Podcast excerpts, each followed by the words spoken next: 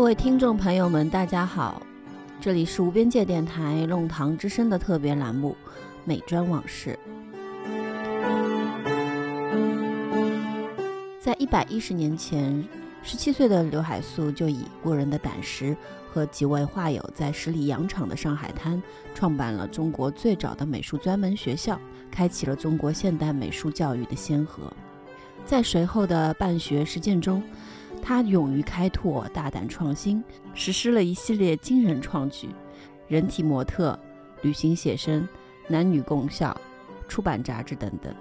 所有这一切，在中国现代美术史上都留下了一页页辉煌的记录。这所学校的创校地址就在距离我们电台不远处的乍浦路八号。在作为中国现代视觉文化教育重镇的上海美专创立一百一十周年之际，我们将陆续邀请学者、艺术家、学生与正在收听无边界电台的你，以一种特别的形式，共同认识海老、怀念海老，分享他与艺术的故事。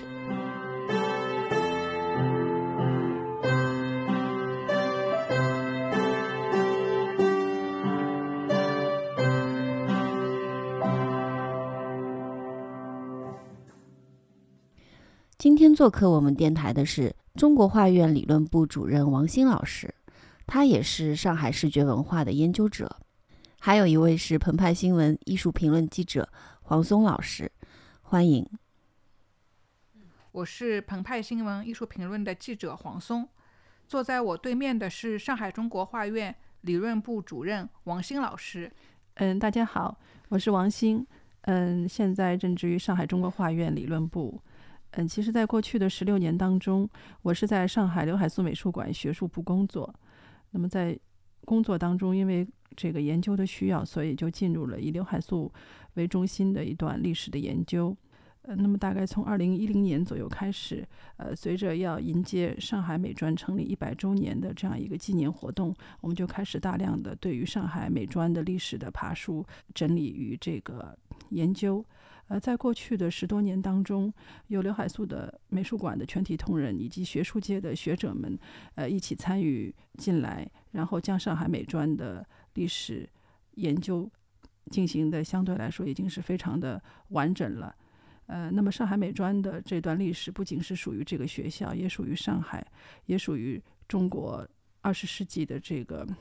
美术史，特别是其中的一些人和事，是非常的鲜活的。不仅看起来、读起来都非常的引人入胜，同时他们背后所折射出的这个历史的光芒，对今天来说也依然是非常具有这个呃研究的价值跟借鉴的意义。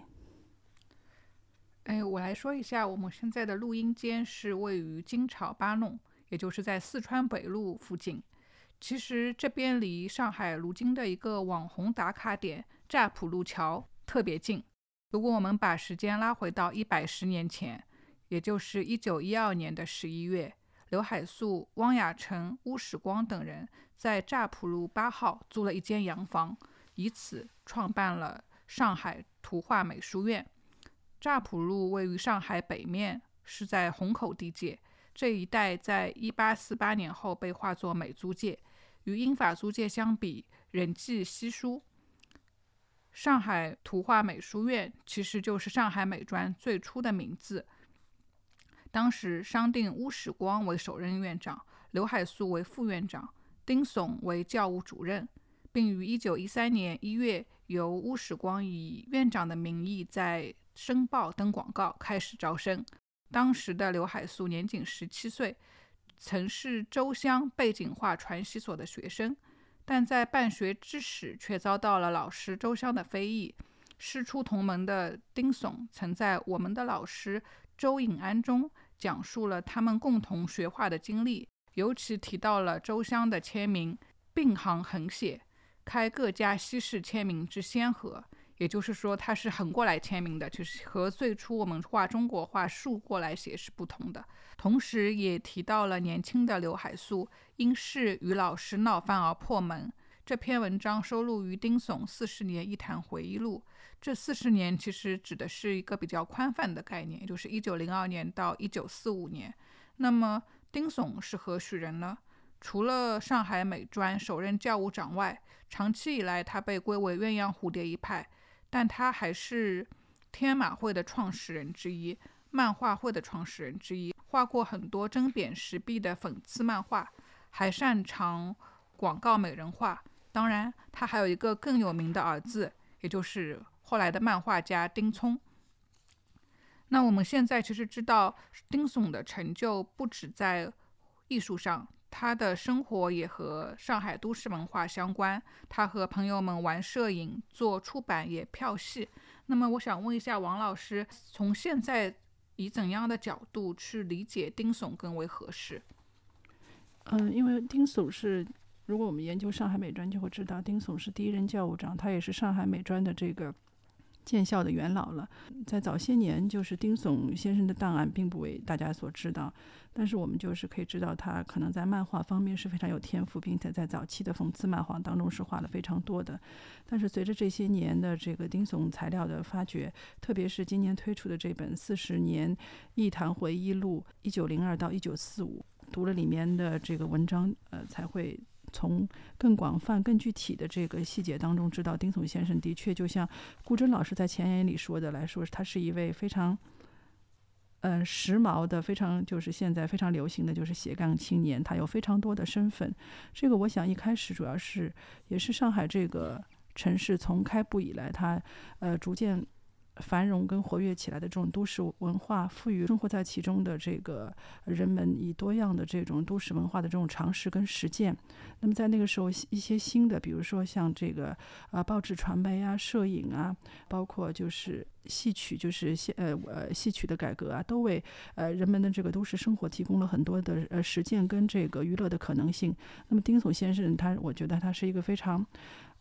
呃聪明，也是非常能够就是。呃，融入这个呃新的生活方式的这样当时的一位年轻人，因为我看他是从呃封京大概十一二岁就去投靠他的姑姑在上海，所以在这他一开始可能是在这个店里做伙计的，就是他一开始就在这个市井的这个非常生动的这样的一个是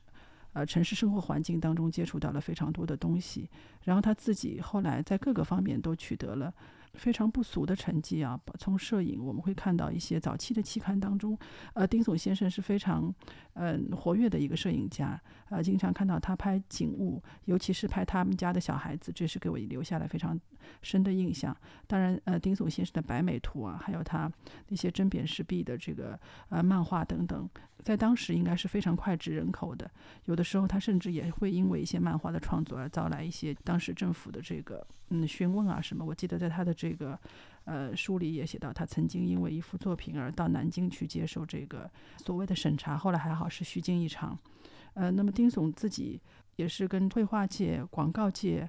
好像是这个文娱界、电影界都是有非常广泛的人脉，所以总体来说，我觉得是这个城市可能是，呃，新兴的城市成就了像丁悚先生这样一代人，在他们成长的时候，可能这种现代的专业性的现现代学校还没有，呃，完全的这个呃健全起来，所以他们不是通过学校来接受一些技能或者是审美方面的这种训练跟塑造，他们完全是通过自己的这种在日常生活，在这个自己市井生活当中的工作摸爬滚打。呃，去积累出这样的一个审美的经验、情趣跟这样的一个价值的取向，呃，所以他这跟这个城市的最初的发展是紧密相关的。就是丁悚先生他们这样的一批人，也是为上海的这个城市文化注入了很大的这个活力。我想，包括以丁丁悚，包括后来的像张光宇啊等等，呃，有以他们天祥里为一个非常重要的。居住的这个集中点，同时也是他们一个呃，丁悚自己称为他是天祥里的这个哥伦布嘛，他把大家都召集在这儿。我相信这样一个住址不仅仅是一个非常热闹的这样的一个住居住的区域，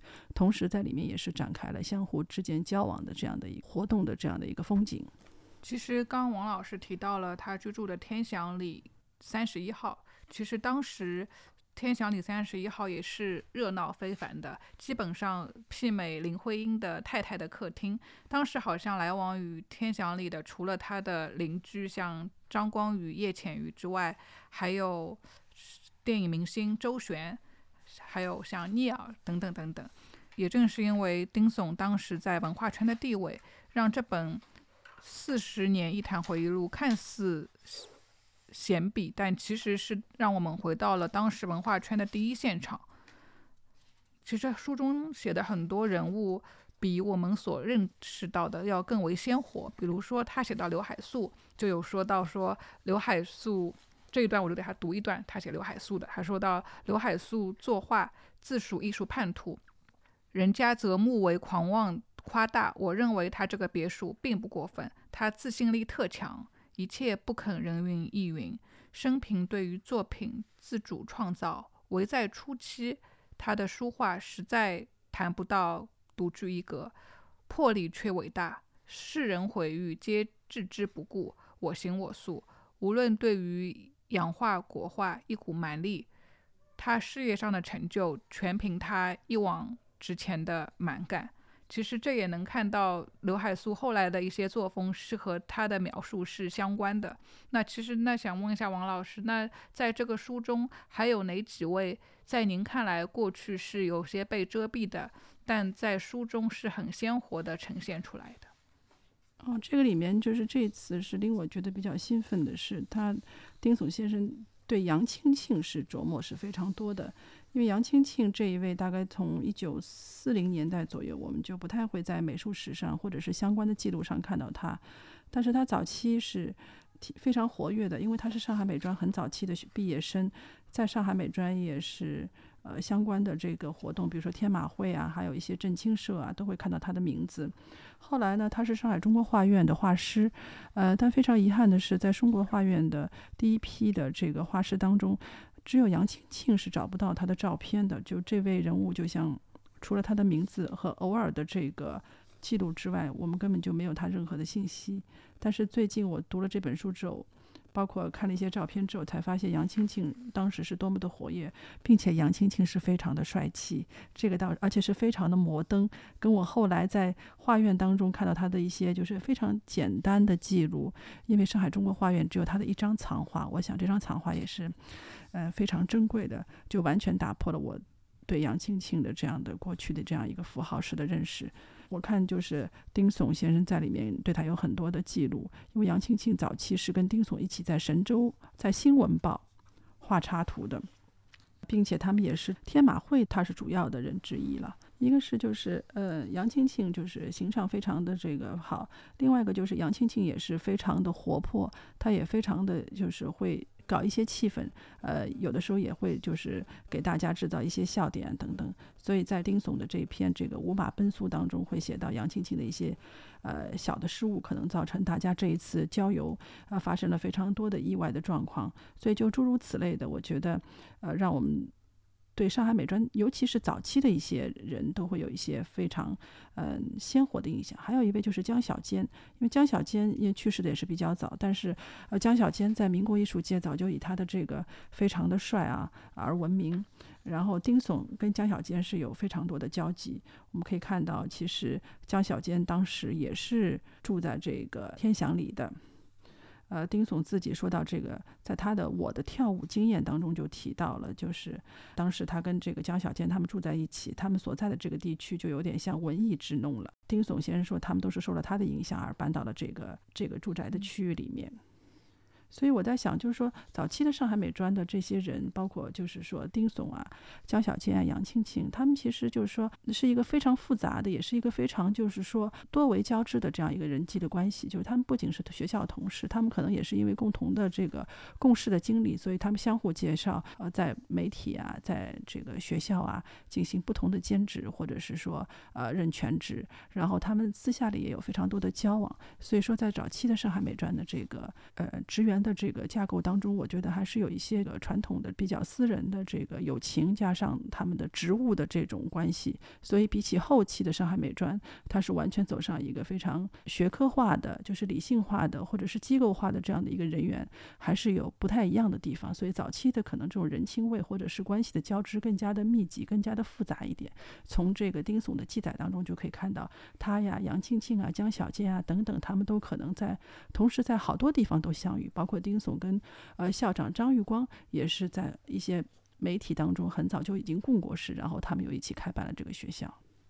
我们看到就是丁总这篇呃《五马奔俗》里面，他主要是写到了呃，当然这个五马并不是真正的是有呃他们都属马，只是说天马会当中的五个重要的成员江小坚、汪亚尘、杨清庆、王继元和这个丁总，他们因为嗯春天一块儿去这个苏州去郊游，然后他这里面对杨清庆的描写就是呃，我觉得是非常的生动啊，因为杨清庆可以看来他说。这位杨会计的货使来了，他素来骆驼，所服洋服乃天之道的货色，呃，口袋七穿八洞，并不加以补缀。所以就说杨庆庆可能自己就是说是。比较不修边幅，而且经济状况可能也不是很好，所以他的这个洋服可能质量也是不过关。但他又是洋会计，他当时为大家是管理这个财务，他把大家这个所有的铝资都集中在一起放在他的口袋里。但天晓得他的口袋其实是有洞的，所以呢就把大家的这个钱通通都掉了，然后他们一一一文都不剩。所以大家这个时候就是本来是打算去旅游五天的，这个时候就是。只能不得不提前结束这个旅行，但是就是即使这即便是这样，那么我们他们回来还是要有一个买车票，这个钱也没有了。这个时候就可以看到这个学校啊，就是说经过几年的努力当中，培养了非常多的这个学生。就这个学校的这个分支，就开支三爷也会有一些人脉，为他们去这个事情做一些补救。比如说在苏州，当时就有几位上海美专的学生。他们想就是作为老师跟他们去稍微借一些钱，作为一个呃补救呃救急，应该不会就是说碰壁。呃，果然他们当时找到了一位叫陈福田的这个同学，学生知道老师这样的落魄，这样的就是说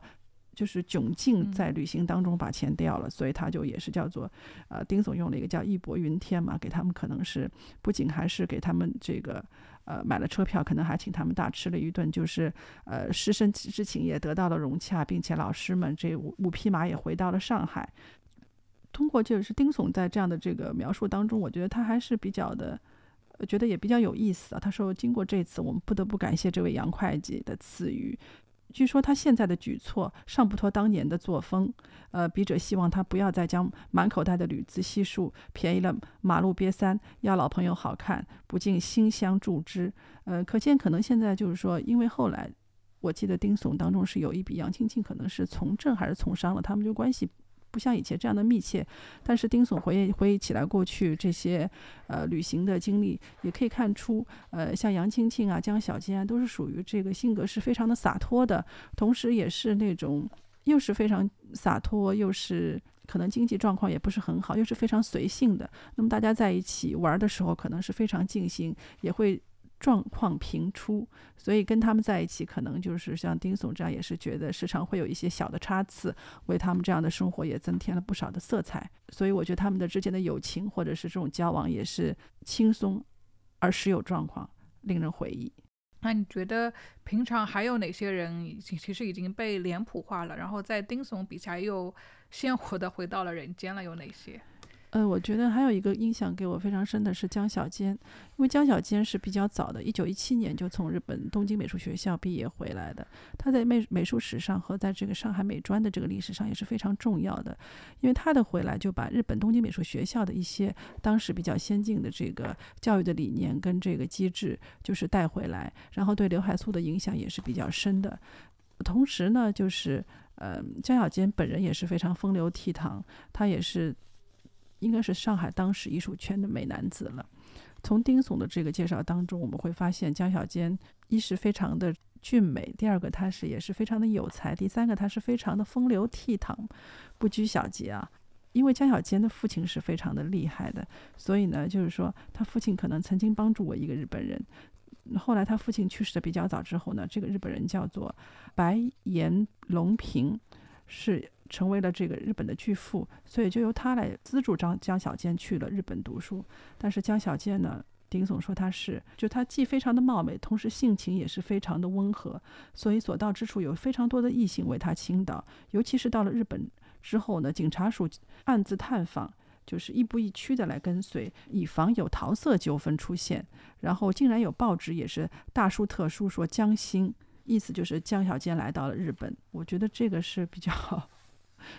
这是比较有意思的，这么兴师动众啊！可见江小坚的这个非常出众的外形，他非常迷人的性格，以及他这个非常好的异性缘。然后江小娟自己其实虽然就是她，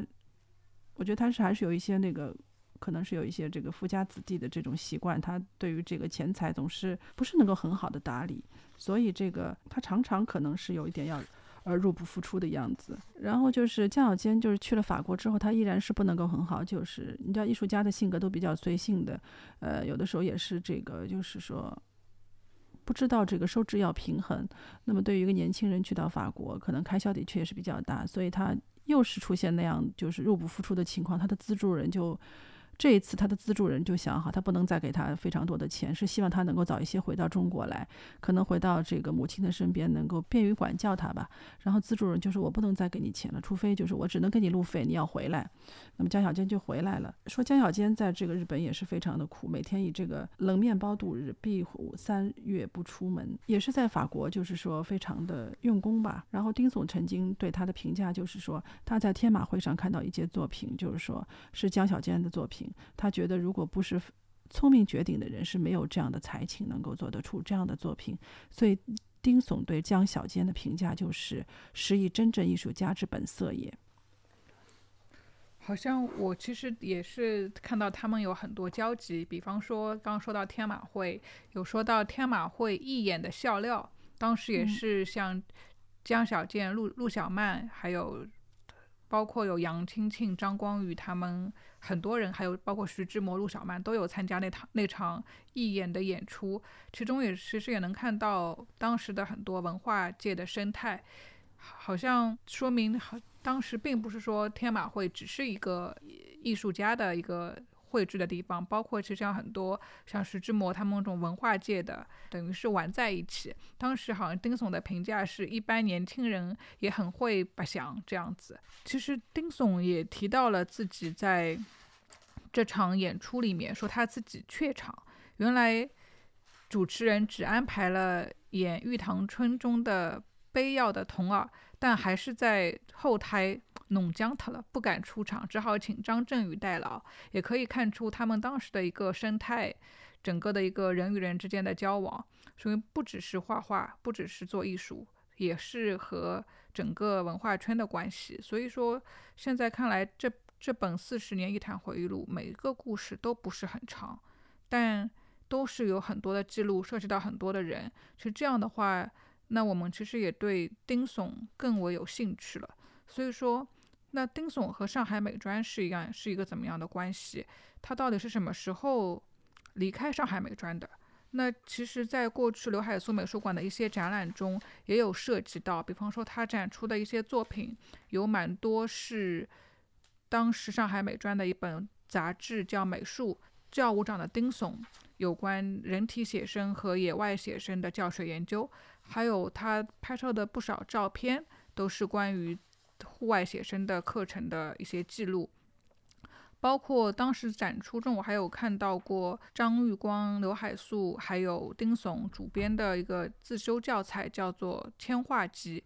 这本铅画集是出了四集，是从一九一五年到一九一八年都有出版。但是呢，到了一九二零年，我们就看到吕程到了上海美专任教务长一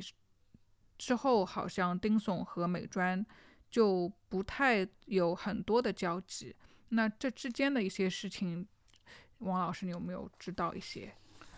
嗯，丁总是嗯早期嗯上海美专他是介入的比较多的。我刚刚说到他是这个创校的这个元老，那么我后来查到，大概是在一九二零年，《申报》刊载了一条上海美术学校拟在暑期举行第二届成绩展览会，由丁悚等等等为筹备委员。呃，那么这个是这个之后，丁悚就非常的越来越淡出了这个上海美专的这个教职的这个名单当中，一些重要的这个呃登报的启事啊，包括有一些委员会啊，都不会再见到丁悚的这个名字了。我想，一方面，嗯，这个是丁悚个人的职业的选择，他可能觉得。有更重要的事情或者更合适的事情。另外一方面，我想谈一谈，这可能跟上海美专本身的一个发展也有关系。上海美专一九一二年开始成立，当时是民呃民国元年嘛，一些新的气象。同时，我想说，上海美专一开始这个建校，我觉得不仅是有种启蒙的理想主义的这个呃理念精神在支持他，同时也是呃刘海粟看到了这个上海作为一个新兴的这样一个城市所面临的一个非常呃广阔的这样一个商业市场，呃，所以那个时候像丁悚啊、张玉光他们都是从这个广告业或者是新美呃新舞台这个设计起步，他们具有非常。强劲的这个实践能力，美术商业化的这种意识，而且丁悚还要比刘海粟要长五岁，所以刘海粟粟跟他们在这个方面，我觉得是有年轻人一起办干一件事情，我想一定是有一个共同的理想或者信念。我觉得那个时候就是说，看好这个市场，以商业美术作为一个呃教学的主导，我觉得。这就是他们当时的共同的一个追求的理想，或者是一个着眼点。那么，随着上海美专的发展，随着这个民国的这个成立之后的各项事业、各项的发展，这个社会对于学校的这个期待，现代不仅是美术学校，现代各个呃各种类型的学校机制的，就是完备从。东洋从西洋学带了很多东西来，呃，尤其是国民政府对于这个美术教育的这种规范，以及这整个对于这个美术教育理念的这种推进，嗯，到了一九二零年代左右，我想就是像这个丁悚啊、张玉光他们这样一本其实是本土经验加来加加一些舶来的这个商业美术的这种呃理念或者是实践，已经不太能够跟刘海粟。因为刘海粟那个时候已经去过，一九一九年刘海粟去过日本，他回来写了呃日本就是新美术的新新印象，呃这样一些文章之后，我想刘海粟还是受到了，包括江心从日本回来，还有很多陈抱义去日本啊，包括二零年代从法国回来啊，刘海粟还是自己受到了这些新的就是说西方艺术的这种理呃理想，包括我觉得还有一些就是说西方的这种启蒙思想的这种影响，他可能。也是跟随着国民政府的这种教育理念的这种改变的方向是一致性的，他们可能要投入到一个呃塑造这样一个艺术拯救社会、艺术拯救国呃就是艺术跟这个民族国家结合的更加紧密的这样一个理想的这样一个方向走过去。而丁悚跟张玉光他们因为是从这个鲜活的活生生的这个市场当中成长起来，所以我觉得那个时候他们两拨人在这个方面可能理念上还是差。出现了一些就是不同的追求，我觉得这个可能也就是呃导致像张玉光是先离开了学校，丁悚大概在一九二零年左右也是开始淡出了，那么另外一些欧洲回来的。人开始进入这个学校，把这个学校向另外一个方向就是推动发展。所以我觉得丁总的离开可能也可以视作于上海美专在前后前中后期，呃，随着社会精神不同的发展跟市场的不同的发展的一个不同的取向的一个分离吧。我觉得丁总的这个离开，可以这样认为，不仅是他个人的，而且是这个学校发展的一个，就是说，呃，阶段性的就是改变。对，其实。这好像丁悚的离开是不是也和新文化运动有关？因为当时其实也是一九一九年，《新青年》上是有发表过吕程有关于美美术革命的文章，以及陈独秀的回应。是他是有指出当时美术的弊端，就说到了包括有文人画、宫廷画，以及吸收了西洋绘画皮毛、流于艳俗的商业化。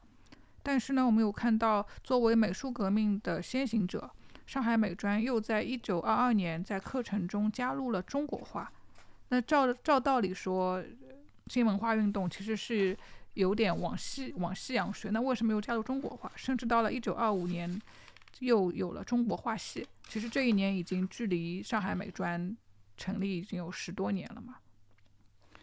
嗯，对，这个上海美专其实一开始它就是以西画，包括一些这个擦笔啊这种，就是最简单的。到后面的这个西画科，国画一直会有，但是国画占占的比例是非常的少。而且国画还面临一个问题，就是国画之前并不称为国画，它大概是。嗯，进入了十九世纪末二十世纪初，西方文化的进入，他可能对自己在这种文化参照系当中，还是要找到一个新的名词。所以我们可以看到，国画一开始在这个上海美专的一些早期的记载中，它叫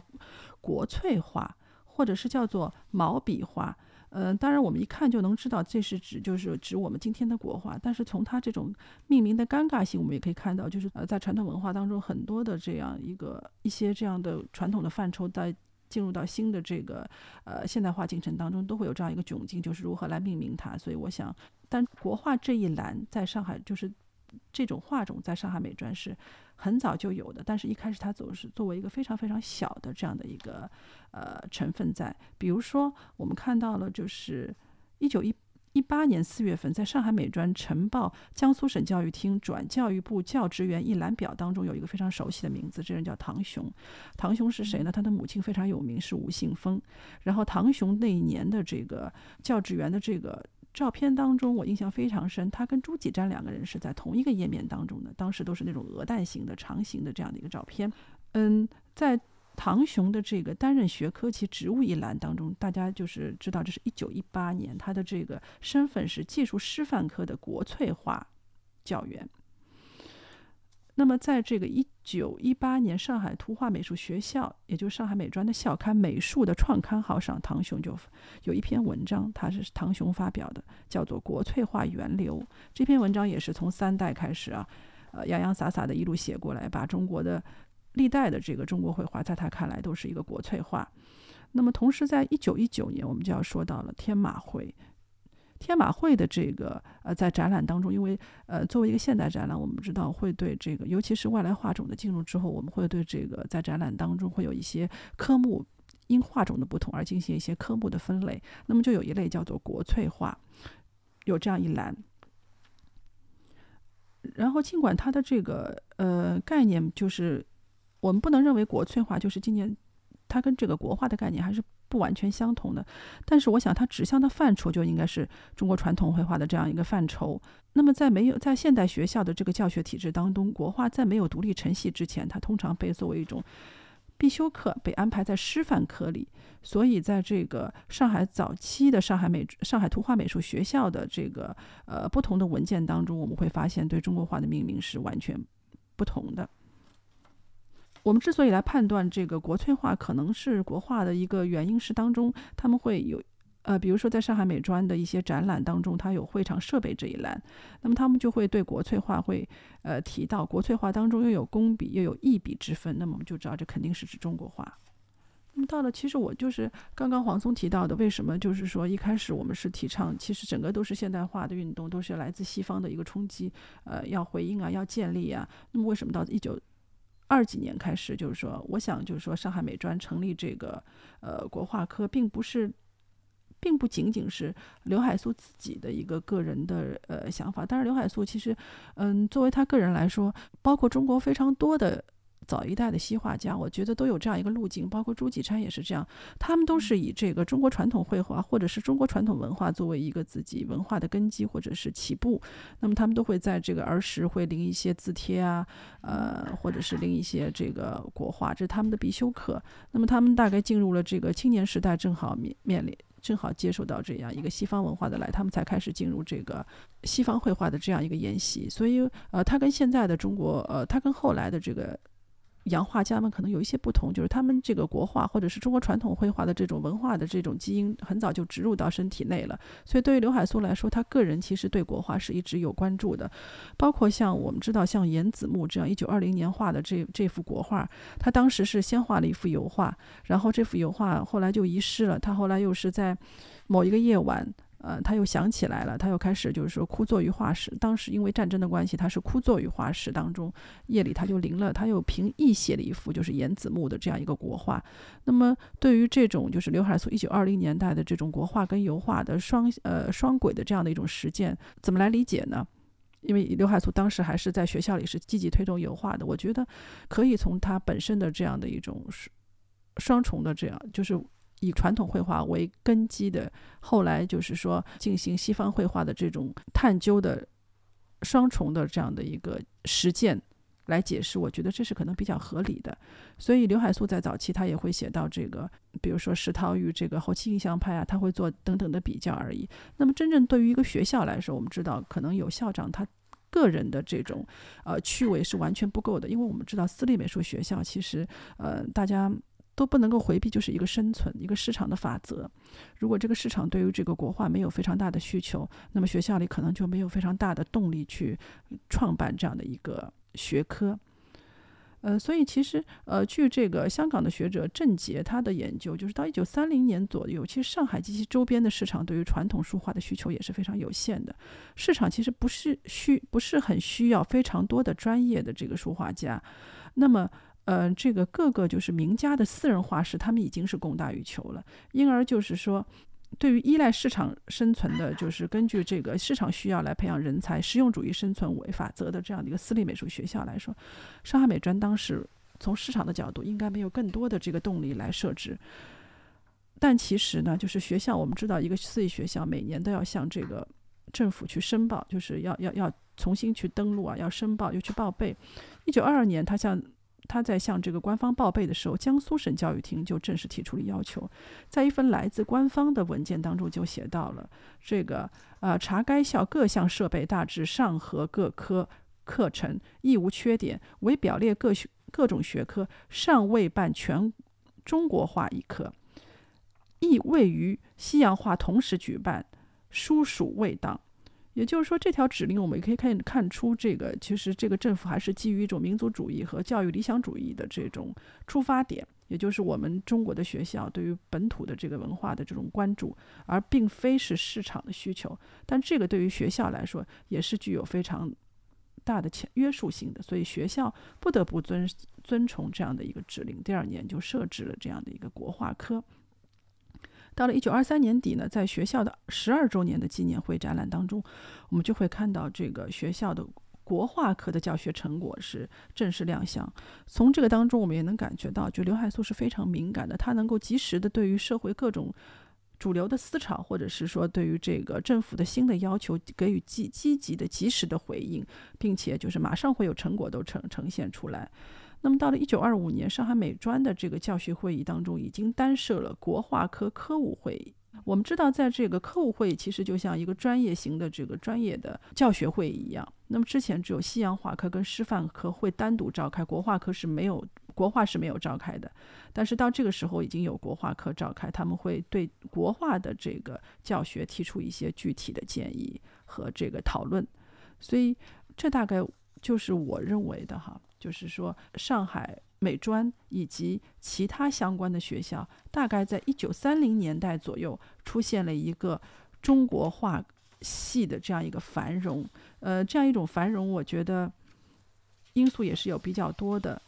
主要还是基于这呃一九三零年代基于这个民族危机的这种逼近啊，中国文化知识界的这种民族主义的立场就是越来越鲜明了，这个也是推动国画发展的一个重要的因素。那么国民政府的这种官方政策啊，民族主义的增长啊，对于文化遗产的重视，对传统文化的改革，以及还急切急切的需要海外。对于中国传统美术的认认可，也就是中国的文化，就是在放到一个就是说国际的这样的一个背景下，如何去考量，这也是中国就是说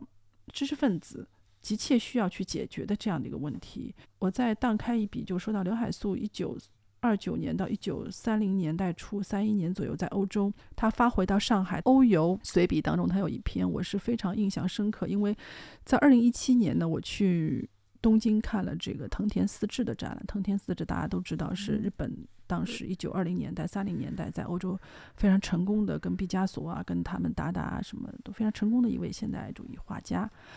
那么刘海粟其实那个时候就提提到，他说藤田四治这样一个日本人，他的意思就是他来自日本，像他这样的一个东西，他就能代表东方的文化。他说像我们国家这样泱泱大国，这样悠久的历史，我们的这种书画艺术这么的这个渊源，嗯。我们怎么就不能代表代表了呢？他就是非常的就是你知道有一种民族的自尊心啊什么，就是从这些记录当中我们都可以看到，无论是呃从政府的角度，还是从这个每一个个体的角度，当时面对这个整个世界格局的打开，能看到的世界，包括西方的这种来的这种影响，他们还是对自身的这种文化身份有一种非常焦虑。文化身份的焦虑以及一种急切，就是要来树立这种东西。所以我觉得国国画系的这种成立和后来的发展，也多少有这样的成分。那其实我们也是看到，在了一九二五年上海美专成立中国画系的那一年，也是刘海粟有篇文章叫《昌国画》，他其实就提到上海美专一方面是要研究欧洲艺术的变迁。他说，另外一方面，更要发掘五国意愿固有之宝藏，另辟大道，而作为中华之文艺复兴运动也。这就是他所说的大昌国画之图。那具体到这个国画是如何进入到上海美专，被并且被学科化系的？哦，我们知道，就是，嗯，其实，嗯，跟这个，呃，西洋绘画进入中国来说，进入学校来说，我觉得国画进入学校也不是那么容易的。虽然说西洋绘画对中国来说是一个全新的绘画，但是它随之进来的时候，它也把它的这个教学制度就带进来了。但是对于国画来说，我们知道是传统的这个，呃，师徒制的，对吧？都是那种私人化的教学。那么它其实面临这个现代性的转型啊，面临这个现要纳入到现代的这个美术教育当中，其实。也是非常的，从某种意义上来说，我觉得比西洋画更难，因为这个现代美术学校的这个制制度是来自于西方，那么它其实，在一定程度上跟西方的这些绘画的这种传授是比较契合的，但是对于国画来说，就是有一定的要有一定的困难跟一定的这个转化。一九二五年的三月三十号，在上海美专的十三年度的第二学期国画科科务会议上，提出了一个议题，就是国画科的学生是否应该加入写生。旅行写生呢，我们知道是上海美专一个非常重要的这个呃教学的举措，它常常和这个男女同校啊，和这个人体模特写生呢，并为这个上海美专的教学的创举跟一个重要的特色。呃，所以每年的春秋两季，学校都会组织学生去写生。从一开始比较近的这个近郊的呃龙华写生，我们在丁悚的摄影当中会看到，这个大概是最早记录上海美专学生去进行写生的照片当中可以看到那样的场景。嗯，然后呢，就是会去到近一点的江南地区，比如说呃常熟的虞山呐，或者说是这个杭州的西湖，再远一点。到一九三零年代，大家会去到青岛写生，所以旅行写生一直是上海美专这个，尤其是西画科教学当中的一项重要的课程。而这个时候呢，国画课也提出了，他们也应该进行这个旅行写生。但是，一开始的旅行写生呢，国画课是被加入到、被编入，它并并不是独立的，它是被编入和师范课作为一个队伍，他们出发去写生。所以，这个决议讨论决定是国画课二年级甲乙级学生本届加入旅行写生，去往杭州西湖。大概在一年半以后，呃，随着这个国画科学科的发展以及呃，我想可能在旅行写生当中得到更多的这个心得，以及对这个国画科本身的这个课程设置的改进和推动。所以到了一九二六年的九月二十号，第十五年度的第一学期的国画系系务会议上就提出了一个讨论。呃，其中一件非常重要的就是本系的旅行写生的时间要增加，决定是旅行写生的时间以三个星期为限，和西洋画系同时出发，然后也同时回到学校。原本呢，这个国画系是跟写生课程是跟师范课是一样，是比较少的，时间要短于这个西洋画系。现在经过讨论之后，写生在中国画教学的重要性当中，通过延长课时被凸显出来了。那么对于中国画的这个写生，呃，我也请教过我们原来的上海中国画院院长，现在是上海美术馆馆长陈翔老师。陈翔老师也觉得，就是中国画。一向是倡导写生的，而且是比较注重在真实的山水当中寻找灵感。呃，只不过中国画可能跟国画啊，跟这个西画不太一样的，就是中国画还是会在写生的当中总结出一套自己的这个笔墨表现的系统，也就是我们所谓的程式画。所以就是说，在中国画的这个写生当中，可能包括着写实跟写意两个不同的这个风格。写生它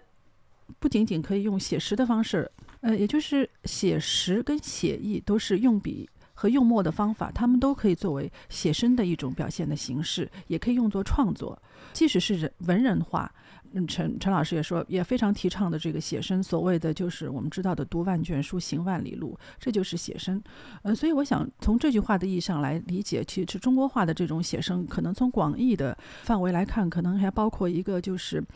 画家本人的这个身心在投入到自然当中，投入到天地当中的一一种，就是说，通过自我跋涉，或者是说通过这个在书卷当中的这种抽象的游历，对呃自己的身心，对自己的绘画的这种理解以及实践作为一种修行的方式吧。嗯，陈老师也指出，可能有些国画家他不一定是对景写生的，他们可能是回到这个画室当中去默写或者是译写。像刘海粟就会有一些，我记得刘海粟美术馆会有一些刘海粟当年在黄山的，他的题目就叫做译写黄山或者是译写什么什么。我想可能就是这种类型。而中国画真正从狭义上讲到用写生两个字，嗯，陈老师说可能是。应该是指花鸟画的写生，比如说写生真情图啊，呃，一般从山水或人物画都不太会直接用写生这个词，但是这个西洋画进来之后，可能大家在谈论写生的时候，呃，包括我自己，有的时候也会把这两个概念或两个具体的所指，把它的边界模糊化。呃，当然，我想在这个呃国画教学当中，如何把中国传统的写生纳入到现代教学当中，老师们也会进行一种探讨。嗯，所以说，我想这个从上海美专本身来看，当然我们现在是看不到非常多的他们的这个留下来的这个国画科写生的影像。我记得丁悚当年的一九一零年代。时候留下来的影像，在龙华学生写生应该是西画科，他们都是拿着画板，就跟我以前在学校里呃接受的这个美术训练是一样的，拿着应该是拿着铅笔啊，或者是怎么样写生。所以今天我们来讨论这个话题的时候，就是当时的上海美专是如何来进行国画写生的。由于图像资料的缺乏，所以这可能在出现了一种缝隙啊，这种缝隙可能也就是。我在跟黄松的这样的一个讨论当中，用自己的理解或者是想象，也可以来填补或者是建构一点点这样的一个对于国画科写生的想象跟建构。其实我自己也是国画系毕业的，当时是就读于上大美院国画系。然后我们那时候国画系比较流行去的写生的地方是徽州和太行山。给我比较印象比较深，也是比较有震撼的是太行山，因为一般性的旅游观光是不可能走到太行山的山里，然后住那么长时间。但是我在去之前就是完全没有概念，唯一知道的就是这个地方是五代画家金浩的隐居之处。然后到太行山，面对那个一个一个山头上面长着一点点的树，是能体会到金浩匡庐图的意味的。其实这也让我想到了传统山水的皴法。其实我们会知道，像像金浩是用的斧劈皴，董源是披马皴，范宽用了雨点皴等等。然后到了元代，王蒙又有了解锁皴、牛毛皴。虽然这些皴法后来有走向概念，尤其在芥子园画谱中是一个城市化的表达，但是呢，我们会发现早期的山水画家。的这种皴法是在师法自然的实践中提炼出来的艺术语言。然后我也就想到，其实我们画中国画会讲到诗古人、诗自然、诗造化，还有诗心源。其实我也在想，这里的诗自然是不是就是说有点写生的含义在里面？就当然，我觉得肯定不一定是对景写生，也许是画家的目识心迹。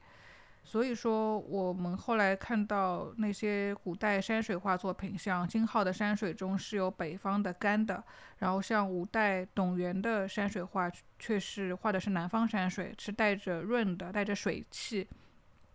包括现在我们有时候在西湖边上看到西湖水边折出了一个枝干或者一朵花，会想到南宋马一角或者下半边的画面。然后我觉得最最就是体现中国画家写生的写实性的是赵孟俯的《鹊华秋色图》，他其中是画了是济南的两座山，分别是华不注山和鹊山，画了那一带的秋景。这两座山其实我们现在坐京沪高铁是可以看到的，而且那个形状是和赵孟俯画中几乎一模一样的。所以说，有时候我们觉得。尤其是文人画，会觉得是似乎是超然世外的写意，其实也是很多时候也是源自自然，是有写实的因素在里面的。然后我也觉得说，中国画写生和西洋画写生本质上是有相同，也是有不同的。呃，其实首先它都是艺术家的核心训练，尤其像西洋画的写生，通常是从巴比松画派开始，然后到印象派，又是从某种程度上来说是和十八世纪晚期科学、哲学浪漫主义的兴起，然后推动了大众对自然的爱。呃，其实不仅是在绘画上，其实在诗歌上，当时也有自然主义的风潮，比方说像华兹华斯的一些作品。所以说，当时欧洲各地的艺术家是以绘画在自然中实践，他们也磨练技巧，记录光影，很多时候是不拘泥于细节的，是在纸上，或者是用柏油，或者用水彩快速勾勒，以捕捉风景的本质。那么，刚刚黄松就是因为黄松自己是画国画的嘛，所以他对这个就是上海美专的，嗯，教学。国画教学所创立的这套方式，一直延伸到黄松自己在新千年的时候接受。学院教育的这种非常有感受，然后他又提到了华兹华斯啊，呃，正好我也非常喜欢嗯这几位英国的这个浪漫主义诗人，包括像威廉布莱克啊，他们都是属于湖畔诗人。我想说，其实中西方是一样的，大概在十九世纪，呃，十八世纪、十九世纪，英国的一批诗人呢，包括艺术家，也都是在这个湖光山色，在这个非常美的自然景观当中，得到一种身心的抒发，精心创作，也同时将。将自己的个人的身体置放到这样的一个自然的环境当中，形成一种精神的震动。我想，这个其实对于中国画画家跟对于西洋画画家是一样的，也就是无论他们是用什么样的方式，或用什么样的笔触啊，这种呃，或者中国话说的这个笔墨啊，呃，来进行这样的一种写生，我想应该都是艺术家本人，或者是说创作呃实践者本人。把自己置身到一种自然当中，通过对自然的这种观察，通过以现场的作画的方式介入自然也好，或者是回到自己的画室当中，以自己的记忆，或者是说再创作介入自然也好，从某种意义上来说，都应该是一种就是身心的。并非绝对客观的，就是心境与自然之境的这种相互的融合和映照。嗯，所以我想，这个是不是在这个上海美专的这个国画科跟西画科的这个呃写生当中，这种做艺术家本人的体验，应该说是这两种画种跨越界限的一个精神或者是心灵的连接点。当然，这个国画。我还是想说，国画的现代写生，可是可能还是跟我们这个之前所理解的这个传统写生，在教学方面会有一些些的改变转换。但这种古老的呃写生的方式，能够作为一种重要的课程，在上海美专的这个国画课的教学当中被保留，并且是呃强调，我觉得也是老师们对这个画种呃现代化转化教学延伸。让它更好的这个发展下去的一种努力。其实我们刚从写生这一段发现，无论是中西方绘画、诗古人和诗自然，也就是临摹和写生，都是非常重要的学习过程。其实，在上海美专的教育中，这两块也都是有介入和教学的。但是，也有一个非常奇特奇特的现象，就是好像上海美专出了蛮多不错的、有影响力的西西洋画家、西洋画学生，但是似乎中国画没有出现特别的人才。但是他其实有很出色的中国画老师，比方说像王各仪、钱寿铁、朱文运等等，都是很好的老师。但好似乎没有出现特别好的学生，反倒是像吴湖帆的美影书屋等等，他们倒是有一个很庞杂的学生体系。至今这些学生的后人还是有互相联系的。那想问一下，这是什么原因呢？好像是不是中国画不太适合学院教育呢？我觉得这可能是。一个比较复杂的问题啊，就是说，的确是一直还是在摸索的。你比如说，我第一届国画课的第一届毕业生只有四个人，而当时的这个其他的毕业生，像这个油画二就西洋画二十个人，高等师范四十八个人。从这个数据当中，我们就可以看到，这大概不是市场，不是这个决定，还是政府的意志啊。还有就是刚刚黄松提到的这个，嗯。的确，上海美专在这个西画的教学当中出现了非常多的优秀的人才。国画应该也说有，但是，嗯，就是国画的这种大班的这种教学，可能对老师自己来说也不是特别的擅长，因为这些画家也是在摸索。但是，我觉得有一些可能对于海派画家来说不是很难，因为我相信，就是我听到过，就是海派画家他还是具有一定的表演性，因为他要给卖画的时候，他要做一些这个技术的这种演绎啊，我怎么样有绝活啊，或者是我怎么样就是非常的精彩。那么其实这个跟教学有它的共通性，因为教学这个，嗯，教学它也需要演示范，所以这个里面非常有意思，就是记载，就是在这些中国画的教学当中，老师不仅要画得好，同时老师要具有表演性，他要具他要像一个就是非常善于演讲的一个人，同时他要善于就是说呃公开的做一些示范，这种公示范我们可以。把它理解为一种表演，那么这对于一个传统的中国文人，他们总是在自己的这个书斋里进行一些创作，这可能还是不太一样的。所以在这个老师还是具有一些要 表演性人格，这样的才能够吸引学生。这些我觉得都是对中国传统绘画的教授的一种突破或者是新的要求。但是我们也可以看到，在这上海美专的这个教学探讨当中，给了老师很大的自由，就是老师在考核学生的时候，他们可以完全有自己的自主性的。上海美专其实，在这些呃教学当中，我们还是他们还是会运用到一些什么刻图稿啊，他们只是说一些范本，他们换了一个词而已。呃，那么就是使这个学生还是能够初涉这个国画的学生，能够在笔墨啊、图示、拆解当中能够复习，能够这个了解到复杂而玄妙的中国绘画。所以临摹呢，也是上海美专的中国画教学当中一个非常重要的环节。一在一些会议当中，他们也会提到一些，就是说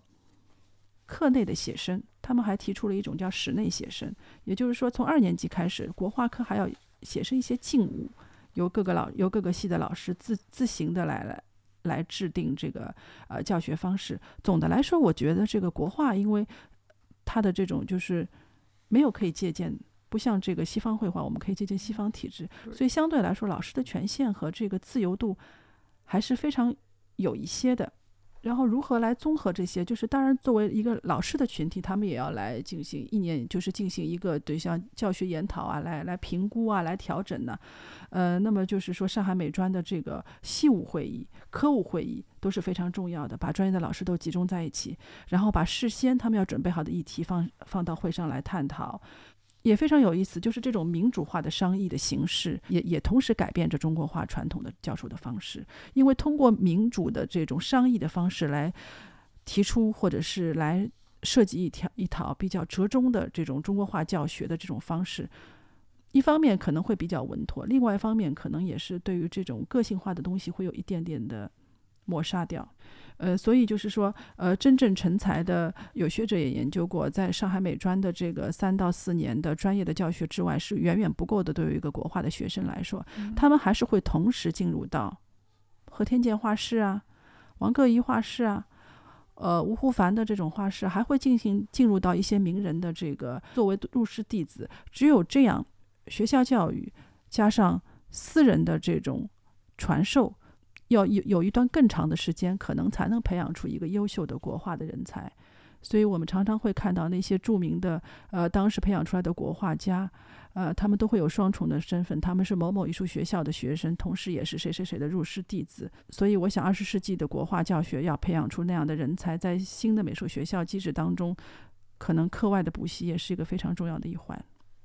中国画和西洋画还是有很大的区别的，一个是需要有很多的文化积累在那里，西洋画其实反倒是在后来在一些形形象上是在向东方绘画在学习嘛，包括像印象派之后我们都所知道的浮世绘对印象派画家的影响。那其实说，其实刘海粟自己也一直有比较中国画和西方画家，他是认为说到清。出的八大石涛会和马蒂斯他们对于用以笔墨表达情感是相关的，所以说很多也是一个矛盾。很多时候，很多人看来中国画是一个呃传统的东西，但当到了西方现代的那个那个体系中，似乎它又成为了一一个突破他们固有的思维，能找到另一个方向的。法门包括像西方的透视，到了中国画的三元法，深远、平远、高远，成为了一种他们打破三维体系的一个方式。但是在很多时候，我们像最初的美术教育，还一直是在向西方学。比方说刘海粟，他一九一九年是有东渡到日本去考察绘画，当然日本的绘画其实是来来自于欧洲。那当然他在日本回国之后，包括他他是东渡了日本两次，一次是一一九一九年，另外一次是一九二七年。那从日本回国之后呢，他开启了一九二九年和三三年的两次欧游，等于是到达了西方艺术的第一现场。那其实这第一次欧游呢，是刘海粟是以驻欧特约著作员的身份在欧洲。过了三十一个月，其中他有途经过法国、瑞士、意大利、德国等六个国家、十一个城市，还参观了包括像卢浮宫、奥赛博物馆等十六处的美术博物馆。据记载说，他是临摹佳作，写生作画，完成了三百余幅作品。就是想想看，三十一个月完成三百多幅作品，等于说每个月要画十件，也可以说是工作量特别巨大。那。当然，他也传播有中国艺术，包括有演演讲、谢赫的六法这样子。但是从这些画可以说，刘海粟可以在那边是力学苦学。他据说有个时时间表，说他每在巴黎是六点到九点要学习法文，九点到卢浮宫临摹，然后下午要到画院去选修人体和速写。晚上还要给《申报》写欧游随笔，可以说一天排得非常满。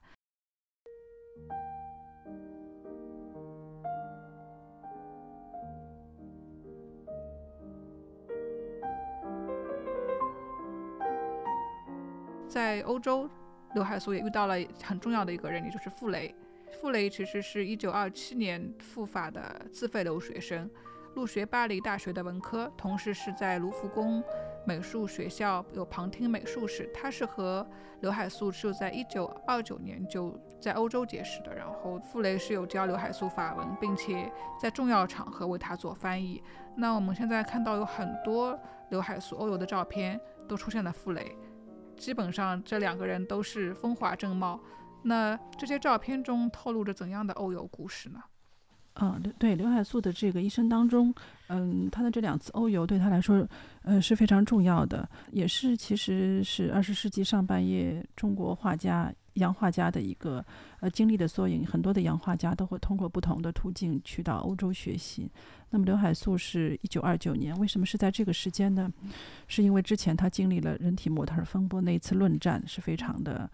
激烈的，然后呢，后来又是上海美专的学潮。这一次学潮对刘海粟来说打击非常的大，他暂时辞去了校长的职务，呃，学校也是分裂成为上海美专跟新华艺专。这个时候总体来说处于一个人生的低谷，同时也是国民革命军北伐，就这个我们不能够忽略，就是北伐的这段时间，上海以及江南整个就是江南地区都处于一个比较复杂跟动荡的政治环境。所以一九二九年初春呢，刘海粟就在蔡元培的帮助下。呃，受到了教育部的派遣去欧洲考察美术。刘海粟的这次机会呢，应该说是比起普通的洋画家要是非常的珍贵，因为他是等于说是受了这个国民政府的这个教育部的这个委托，所以他有非常好的身份。然后他历时两年多，在九一八事件之前回来了，这就是史称的刘海粟的第一次欧游。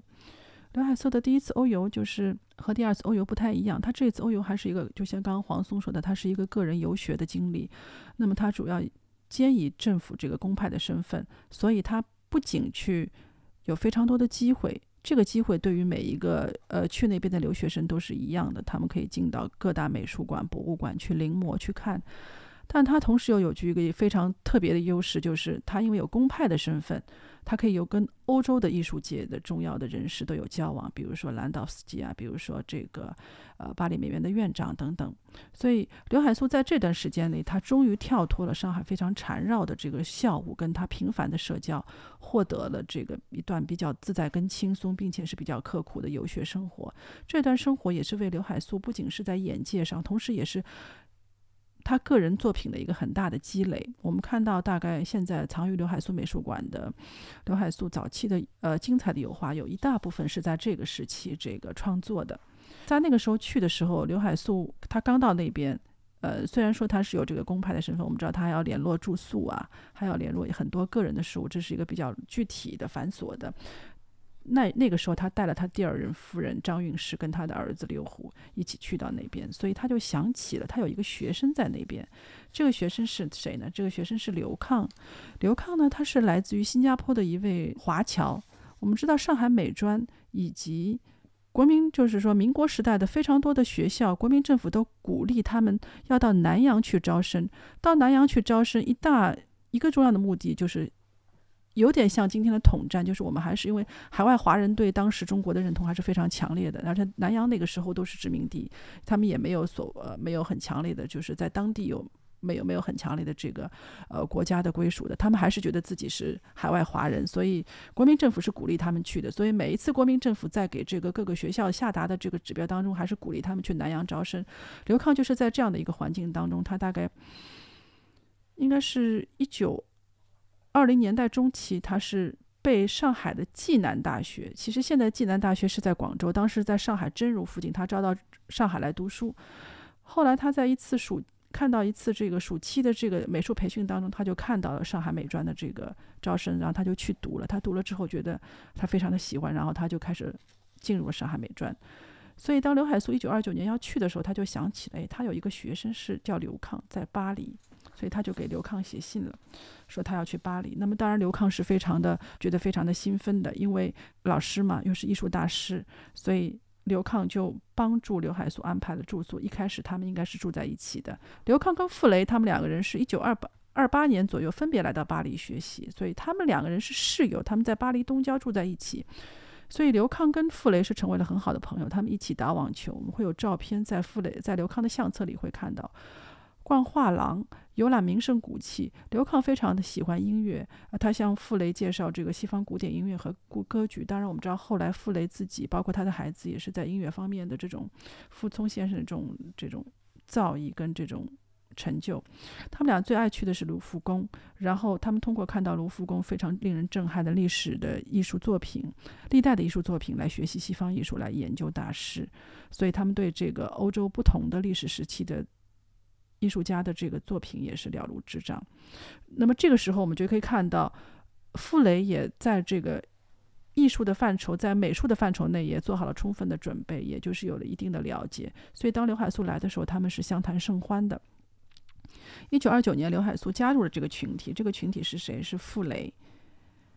刘抗，还有刘抗的好朋友陈仁浩。陈仁浩的妹妹嫁给了这个刘抗，他们又是有这个亲戚的关系了。所以他们留一开始就是说这个团体是住在一起的，这个家这个呃住宿里面有这些人。那么刘海粟要比傅雷年长十二岁，他当时的身份是上海美专的校长，这是一个也是非常大的一个头衔了。但刘海粟其实不会。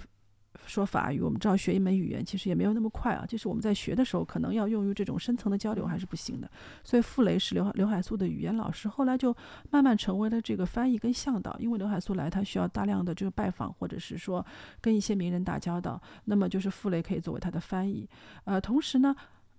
刘康自己是非常的爱好摄影的。那么我们知道刘海粟本人，他是一个。非常了不起的艺术家，同时我觉得他也是对现代媒体是非常一个了不起的这样的一个长袖善舞的呃社会活动家。他深知这个照片的传播，呃媒体的传播对他的力量。所以刘抗因为他爱好摄影，所以他就经常给他们去拍摄。所以按照。刘抗的话说，这个团体当中，刘海粟是一个精神的，呃，就是一个一个灵魂的人物。然后傅雷是作为他的这个翻译，刘抗是作为他的这个摄影师。其实傅雷也爱摄影的，他们就作为这样一个团体，早期他们是在一起活动的。我们知道，这个刘海粟在这个欧游随笔的瑞士记行当中，最后一篇是罗曼·罗兰告公众书。罗曼·罗兰当年也是非常跟左派走得很近的一个。这本翻译他写的刘海粟，但是我自己觉得应该是得到了傅雷的帮助，因为我们知道傅雷在法国是主攻文学的，他应该在这个时候他已经非常关注了罗曼·罗兰的作品。几年之后，大概是五年之后，一九三六年，傅雷就开始翻译了这个罗曼·罗兰的约翰·克里斯多夫，然后到一九四一年完成，然后一九三七年到一九四一年当中，这四册书全部出版。在我读书的青春期的时候。那个时候，罗约翰克里斯托弗这一套书是影响了好多好多人，是成为必读的一本书。所以我觉得刘海粟的这些个文学的关注，或者是这些思想的关注，跟傅雷是密切相关的。那其实我们也是看到，其实一九三一年九月，傅雷是和刘海粟一起坐船回回到上海的。当时刘海粟归国后，就有写了《东归告国人书》，其中就汇报了欧游的很多情况，包括有提出了要建立国家博物馆、国家美术馆，包括有改善学校的就是美术学校的学制等建议。那么具体到上海美专，刘海粟是做了哪些的改革？嗯，对，一九三一年，刘海粟回到了上海美专，那么他要重新恢复这个校长的职务，然后他就召开了这个全校的校务会议。当然，刘海粟还是要对全体同仁在他这个几年当中不在学校的这个工作表示了肯定。当然，这个接下去他就会提出一些他在欧洲的这些时候的学习的一些感想，跟对学校未来规划的一些想法。呃，首先他也是觉得，就是学校，因为当时的上海美专好像每天的学习要达到八到九个小时，他觉得对于一个艺术学生来说，这个可能就是说是学习的时间太长了。他觉得他们每天修完学时，大概在六个小时左右就可以可以的，然后给学生。一些时间去进行自己的思考跟这个创作。第二个呢，它就是觉得这个学校的校务的工作需要，他觉得应该再设立一个就是校长办公室这样秘书的角色。那么这个角色是由谁来担任呢？就是由他从欧洲带回来的好朋友傅雷来担任。傅雷一开始主要是担任这个校长一些校务的这个。事务性的，比如说邮件，呃，一些信件啊，一些稿件的处理等等。但我们知道，其实傅雷回来之后，还担任了非常，呃，重要的，他成立了模社，是艺术巡刊的重要的这样的一个编辑跟策划者等等。呃，为刘海粟编编了书啊，等等。就是傅雷在推动上海美专的这个，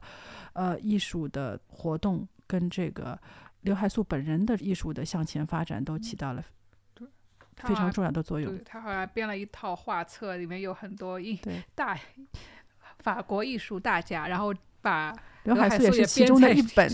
对，所以我觉得呢，就是说，我不知道这个是我，我想这可能是刘海粟自己的创意，但是我觉得这个创意啊，刘海粟真的是也是蛮聪明，这个可能跟他个人的性格也是呃非常的相近，就是他那种就这种自信力啊。同时，我们觉得刘海粟也是真的是非常善于利用这个传媒。跟书籍来塑造自己，这等于说是给自己安排了一个序列，这个序列都是大师，那么他是其中的一卷本，这一卷本就是由傅雷来写的。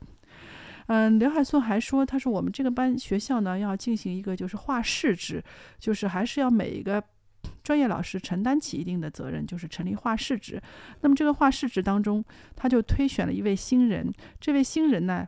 应该是一九三二年左右回到上海的，就是刘抗。刘抗在他的回忆录当中，关于刘海粟，他是非常的感激跟非常的这个敬仰的。他就说，刘海粟当年是非常有这个魄力，说因为刘抗是非常年轻的，就欧欧洲回来的这样一个年轻教师，他说就要请刘抗自己成立一个画室，但是刘海粟又怕刘抗因为太年轻而镇不住学生，就跟刘刘抗联名做了一个画室，所以。这些就是说，就是刘海粟从欧洲回来的一些对学校改革的一些举措或者是一些思考。这次欧洲之行就为他带来了这个事业上的两位重要的好朋友，一位是傅雷，一位就是刘抗，还有一位就是陈仁浩。因为陈仁浩，嗯，在里面存在感稍微差了一点，但陈仁浩其实也是上海美专的学生，他是也是从福州来的。后来他就和刘抗一起去了南洋。其实，在这个里面，傅雷到后来是很著名的。他写的艺术哲学啊，包括美术史的书籍，至今大家还在看嘛。其实当时有很多书都是美专的教科书。那傅雷是三三年离开美专的，据说和他的离开是和留法归来的任教美专的张璇有关。他是为张璇鸣不平嘛，甚至说刘海粟做校长是办学是纯商店作风。那对于这个定义是后来怎么看待的？嗯，对，因为傅雷跟张璇的感情非常好，其实刘抗跟张璇的感情也是非常好。我在新加坡刘抗家庭里看到过一是一套册页，我印象不是特别深了，但这套东西是从来没有跟公布过，是刘抗家庭收藏的，也是非常珍贵的。他们当时在法国是在一起学习的，然后就是张悬那一年就在家里就是因因病就嗯，突然去世了嘛。三六年好像啊，对，然后就是他们都非常希望，可能学校因为张悬的家境啊各方面，他们还是非常希望学校能够立马给予回应的。但那一年刘海粟好像正好是不在学校，可能是去山东还是哪里，这个我一下子记不起来。但是就是他们之间的这个回应有一点点差距，就是有一个时间差。就是当时傅雷也是给刘抗写了信了，但最终其实学校还是办了一个就是呃张悬遗作展的拍卖。其实刘海粟美术馆现在有的张悬作品，可能也是那一次刘海粟在这个呃遗作拍卖上，就是为了帮助他的家庭而买的。所以他们俩是因为这个事情后来就失和了，很多年就没有什么联系。当然，我们都知道傅雷的性格，还有刘海粟的这个为人处事，这个这这种做派啊什么，可能两个人不是特别契合。但是到达一九五零年代后来的特殊时期，两个人关系又慢慢的恢复了。然后，呃，我就想说到之前，就像丁悚也会在他的这个文章当中提到艺术大师，我们当时会觉得可能有一点点这个怎么样的成分。其实大师这个称呼，我们会发现跟刘海粟共事过的他身边的人都这样称呼他，因为我后来。整理跟出版了一套，就是刘刘抗跟刘海粟的书信集。我们会发现，就是说，因为新加坡刘抗家庭又又给我看了一些刘抗跟傅雷的通信，他们就会在这个信里就提到刘海粟，就是大师，大师最近身体怎么样？然后傅雷会跟刘抗说：“我最近又碰到大师了，大师到我家里来哦坐坐啊什么。现所以大师呢，就是说他们 对刘海粟的称呼就是大师。我原来现在很多什么工艺美术大师啊等等大师，是不是也就是于刘海粟那个阶段？我不知道，所以我当时看到就是呃丁悚来写这个刘海粟，就是他称为大师，我觉得也很亲切，因为我觉得这不是一个偶然，大家都背后好像都是这样称呼他。对他也有他的就是狂的一面嘛，也值得。好像这个还是蛮配他的这个大师刘海粟就是一个非常，就是说，就像呃这个丁悚说的，他刘海粟他就是比较的自信，他能够横冲直撞。我觉得丁悚一个比喻是非常恰当，就是两种不同的性格的人在对于这个自己的事业跟人生的开拓当中，可能是会面临两种不同的这个境遇跟这个前途。丁悚说，倘若是我自己，丁悚的意思，他是非常按部就班，他可能就不会。开拓出这样一片事业，我们当然，我们从刘海粟的这个上海美专的四十年当中，你可以看到起起伏伏。如果不是有那种非常韧劲的这种坚持，跟非常这个有胆量的开拓，恐怕是到不了。对对，因为当时的确上海有好多好多美术学校，包括像新华艺专啊、昌明美术学校，对太多了。包括像丰子恺他们做的立达学院，但是都陆陆续续关关停停，就消失在历史中了。只有刘海粟的上海美专在上海四十年，好像迄今为止都是上海办学历史最长的中国办学历史最长的私立美术学校，我们曾经整理过，上海档案馆有五百零二卷缩微卷是上海美专档案，我当时负责整理跟编辑出版了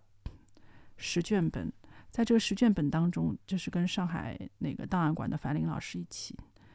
我们就会发现这个档案实在是非常的非常的多，非常的杂，有各种各样的像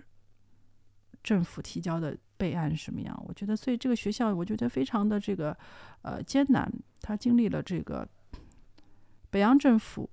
经历了这个国民政府，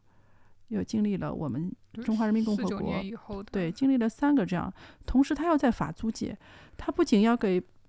国民政府提交议员，他还要给法租界这个登记等等，所以就是在各种权力的这个控制下，所以这个学校的要生存的确是非常不容易，当中还要面面临的这种当然是黄金期，也面临的那种像抗战时期这种非常低迷的时期，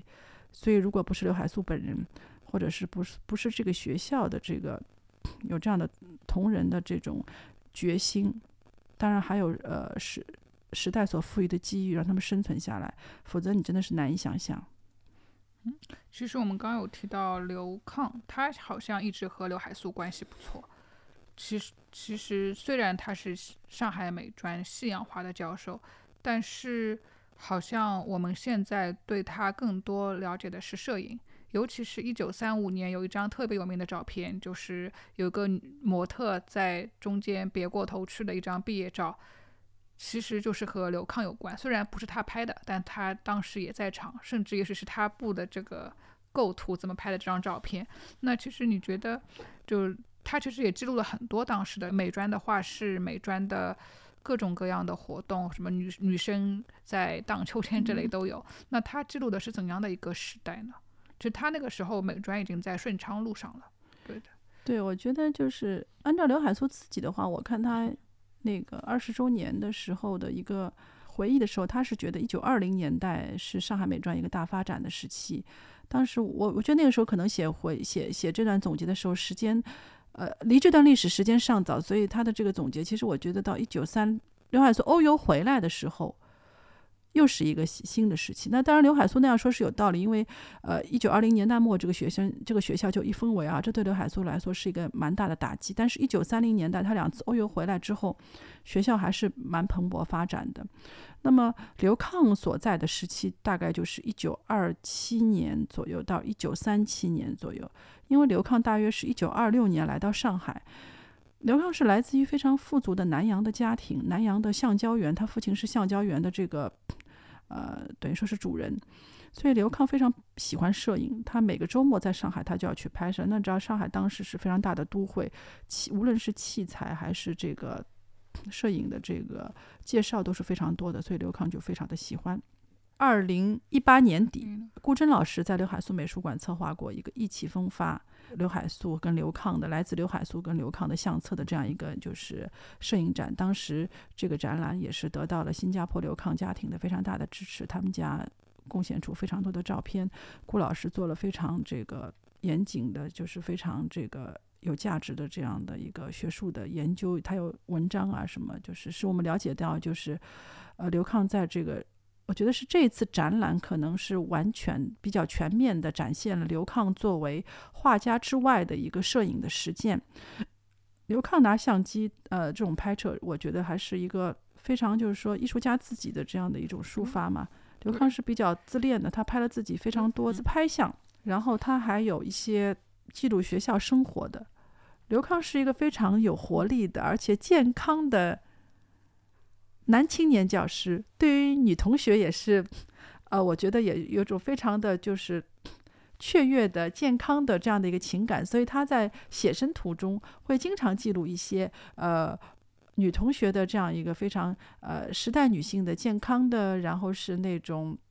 纯真的，然后又有向往的这样的一个新的。新时代的女性的形象，她还会记录自己刘康自己跟同学们在他自己作为学生时期的一些呃课堂的学习呀，包括是他们在法国公园，就是复兴公园的一些集体的合影啊等等。所以我觉得就是通过刘康的这个呃照片，我们大概也能够对上海美专的这个主流书写之外的一些日常生活当中的呃细节有所补充。所以刘康的这个摄影和丁悚的这些文章都是对上海美专历史一个图文的很有效的补充。那其实到了刘抗离开，刘抗是在三七年还是这三七年离开美专的？然后他后来因为战战争，就是去了南洋，等于说，那其实后来刘海粟也到了南洋。那其实他是不是当时就对美专事务有所？顾及不到还是，嗯，当时对刘海粟当时去南阳是筹政，他们当时你知道，就是这徐悲鸿也去南阳，其实是中国这个革命的资金源源不断的来源的地方，所以他们一有我们看到 有一些。呃，需要用钱的时候，他们都会去南洋去筹募资金。那么刘海粟也去了，但是去了之后，他就碰到很快东南亚沦陷啊等等，他也不太能够回来。学校事务真的是就是没有办法再管。当时学校也是一部分都迁到内地去了，呃，这边的校舍也是被征作这个可能呃军事用途了，所以学校那个时候也。刘海粟对学校基本上，我觉得也是他自己都自顾不暇了嘛。当时主要有谢海燕作为校长，可能负责很多的事务。那其实像刚说到那栋建筑，其实那栋建筑我们现在依旧可以看到，就是在今天的顺昌路。其实从一九二三年开始，美专就开始在顺昌路一带发展了，包括二五年开始购地建校舍，现在就是门口挂了。保护建筑名牌的顺昌路五百六十号是建于一九三零年的，当时门楣上还有蔡元培所题写的上海美专的校名。转角楼梯上面有很多学子的毕业照。那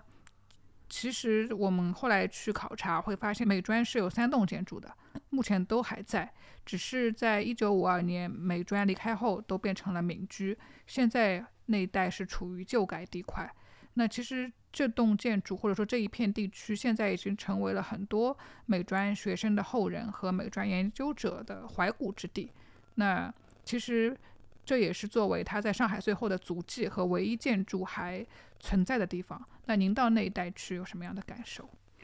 哦，我觉得就是上海美专这个校址啊，我觉得，嗯，对于这个城市或者是呃，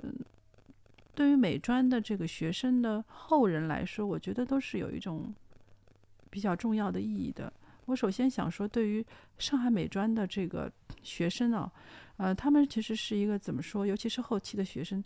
他们有的时候还是有一种这个失落、遗憾，以及深深的怀念，是因为上海美专其实一九五二年之后就等于说是从上海迁出去了南京，后来就是现在的南京艺术学院，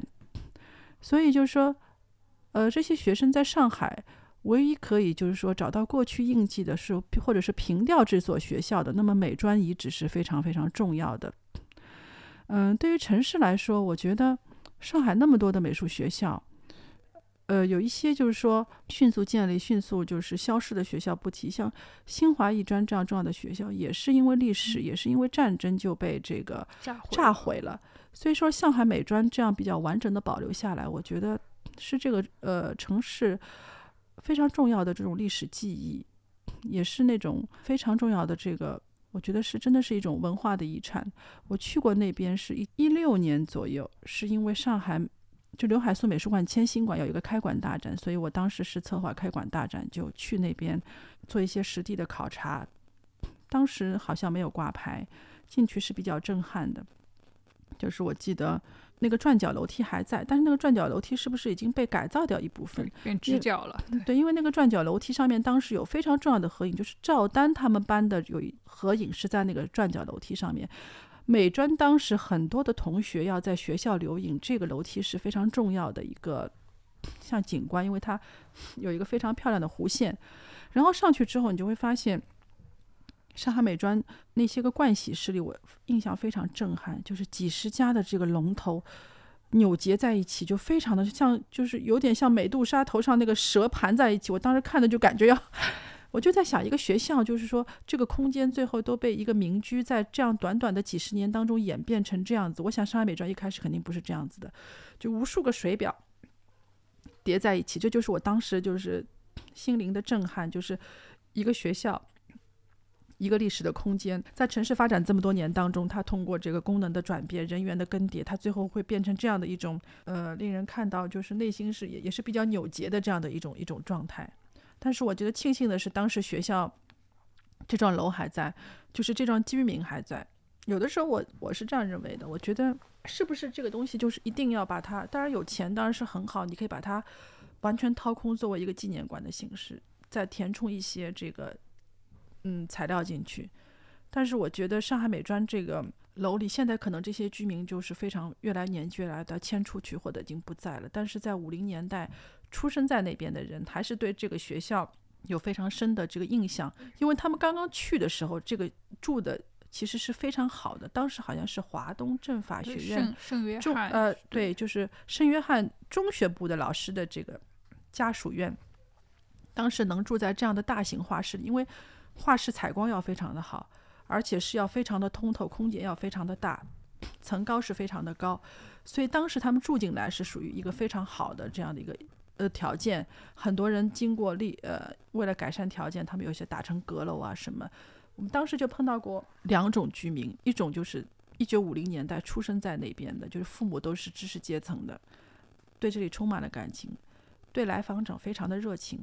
就他们能够告诉你，他他们要请你去家里看一看，就是他们会告诉你这个地板上还有当时的颜料或怎么样。他说这个是多么好的记忆，就他们当时搬进来很愉快，这是一种类型。还有一种就是下面有平房，可能是后来加增加的，就他们就非常反感，他们觉得你们太讨厌了，每每天经常会有人来给我们的生活带来非常多的这个干扰，同时他们自己的居住条件也非常的差。一开始每次去的时候，他们都是以为这要动迁了，是不是政府派人来勘探了？但其实没有。我其实自己也陪过中央电视台的人，就是请他们过去看什么，就不停的有一段时间有人去。所以我想，就这个地区这个地块本身是不是也是一个非常有意思的就是社会学啊或者城市空间的这样一个研究的